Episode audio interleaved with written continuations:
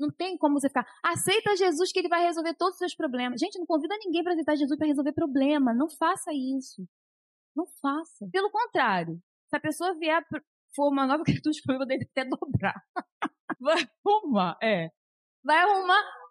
Não, e, e o arrumar é você, como nova criatura. Os problemas são consequências. Você vai saber lidar com os problemas de uma maneira é, baseada na palavra. Isso aí você pode até garantir.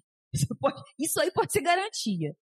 Olha, eu não te garanto a resolução dos seus problemas. Eu te garanto que o seu arrependimento, o seu olhar para Cristo vai fazer com que ele te dê base para você lidar com as circunstâncias terrenas.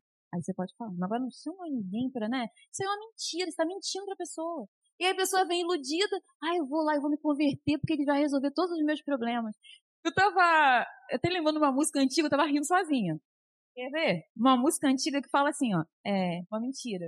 É, ai meu Deus. Ah, assim, não sei se alguém vai lembrar. Cristo pode resolver os seus problemas, assim como ele resolveu os meus. Com amor agora vivo, minha vida é um paraíso.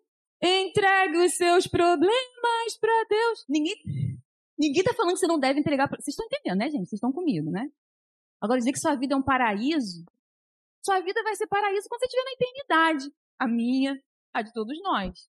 Mas agora, Cristo pode, assim como ele resolveu os meus. Sim, ele pode solucionar, é claro, a gente crê nisso.